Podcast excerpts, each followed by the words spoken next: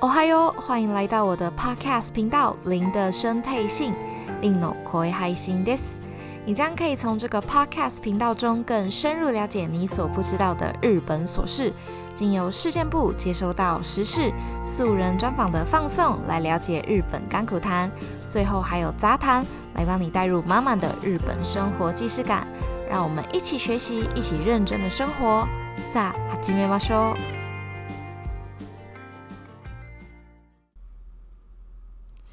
哦嗨哟，我是令，欢迎收听本周的零的声配信令の声配信です。前几个礼拜啊，都聊一些比较轻松的话题，所以这个礼拜我想说来回归一下关于职场的话题哦。大家有在黑心企业工作过吗？我觉得我好像有。我的第一份全职工作就是在一个黑心到不行的家族企业哦。虽然这样讲好像有一点坏，有点失真，不过我真的觉得家族企业很容易也变成黑心企业哦。 感觉好像可以特别拉一集来聊一下家族企业。那我就是在逛网站的时候，就发现日本有一个网站呐、就是有里面有专门的评审委员哦，然后同时也会请网友投票，投出什么呢？就是将将年度企业大赏，不对，年度黑心企业大赏哦。应该是从二零一四年开始的。整体来说，我觉得这个黑心大赏很正式，真的是一个大赏的感觉。而且好笑的是什么？就是二零二零年度去年年度的黑心大赏是停办的状态，因为疫情的关系嘛，所以大家公司都采取不同的策略，就比较难判断说到底谁才是真正的黑心啦。所以网站上面还写说什么“やむを得ず中止”，这个意思就是有包含那种嗯无可奈何，就是迫不得已的感觉。我真的觉得大爆笑。 所以本周就来聊聊黑心企业吧。那这个网站呢，它上面其实有写怎么去辨别黑心企业哦，有几个以下的选项可以当做参考的指标。首先就是工作时间的长短、薪水、性骚扰跟权力骚扰、霸凌的现象、违违反法规啊、对工会的歧视或者是敌视，然后假期的不足、无偿的加班。加上派遣的歧视跟太过于依赖派遣哦，不太清楚派遣文化的，可以先去听听看我的第六集节目哦。首先，我觉得工作时间真的是非常的重要。那我个人的想法其实是，工作时间如果跟薪水是有成正比的话，是完全可以接受的。毕竟大家出来工作就是要赚钱呐，谁想要出来当义工嘛？那薪水的计算其实小小的混乱哦。当然，你去求职的时候，通常会看到很多求人票。那求人票就是很像一零四上面会出现的那些真人启事哦，上面会写公司的待遇啊、条件等等。这边要注意的一点是，你要注意看哦，预估月薪里面有没有包含一个选项？这个选项的汉字是固定产业带。简单，残业就是残业嘛，然后就是加班的意思，有没有包含固定的加班费？固定的哦，已经是跟你说固定的，这个代表什么意思呢？表示说他给你的这个薪水里面包含了一定的加班时数，所以不要想说啊，我进去这个公司以后加班可以拿加班费，没有，没有这件事情。如果今天固定残业的项目旁边刮胡可能是写什么四十五个小时，那就表示说你在这个月里面。会有相当于四十五个小时的加班时数，大概平均下来就是一天两个小时左右吧。所以你的工作表面上可能是朝九晚五，但实际上你离开公司的时间会是晚上七点之后哦。日本就是也有一个工作法则，叫做三十六协定，其中有一项就是规定每个月最高加班不可以超过四十五个小时嘛，就是每个人。不过真的有做到的公司多吗？其实看一下过劳死的人数就知道。一山还有一山高啦，黑心的企业怎么可能输在这边？像我有一位朋友，他每个月加班六个小时是基本的，起跳就是六十小时，最多加班到八十个小时。我听到真的觉得超级扯，而且月薪还只有二十五万日币。你知道二十五万日币是什么概念吗？就很像台湾的二十二 K、二十三 K 那种感觉哦。我朋友就是强烈的反应过后，过了三个月，终于加薪了。每个月加一点五万日币，不知道是加什么加心酸的嘛，根本超级少。之后他就辞职，然后辞职当天，公司就是给他十万块钱的红包。说真的啦，最后这个十万日币跟他真正应得的加班费比起来，真的是九牛一毛诶。所以其实我还蛮庆幸，他也很恭喜他，就是离开那个黑心的公司啦，恭喜哦。所以说，求人票上面写的月薪二十五万日币，内含固定产业带，这样子的话，就表示二十五万已经包给你，包你一个月的加班时数，薪水是不会再多的。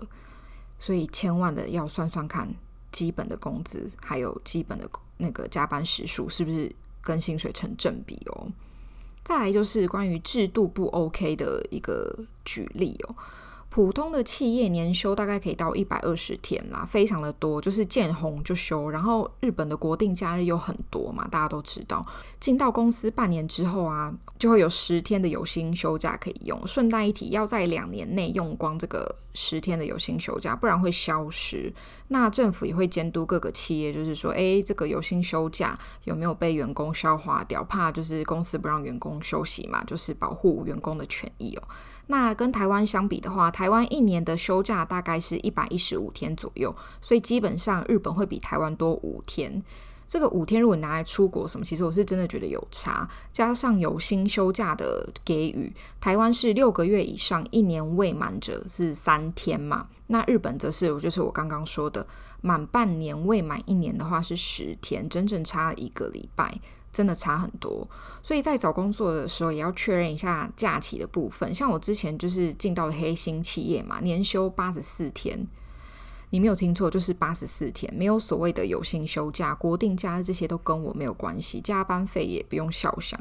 总之就是结论就是月休七天。诶，我现在回想起来，我觉得我当初也是蛮能忍的，所以就是。在我换工作的时候，就随便看到几个条件，我就觉得哇，好幸福哦，这才是正常的公司诶。不过现在换了工作，有了正常的福利，我就开始担心说，诶，哪天我回到台湾工作，会不会适应不来？假期太少。好，关于求人票的项目，我帮大家稍微补充一下哦。休假的表示方法啊，如果求人票上面写的是周休二日这几个字的话，就表示说有可能是礼拜六要上班。它跟台湾真正的周休二日定义是不太一样的。上面要写着完全周休二日才是台湾的那个周休二日，就是六日休息。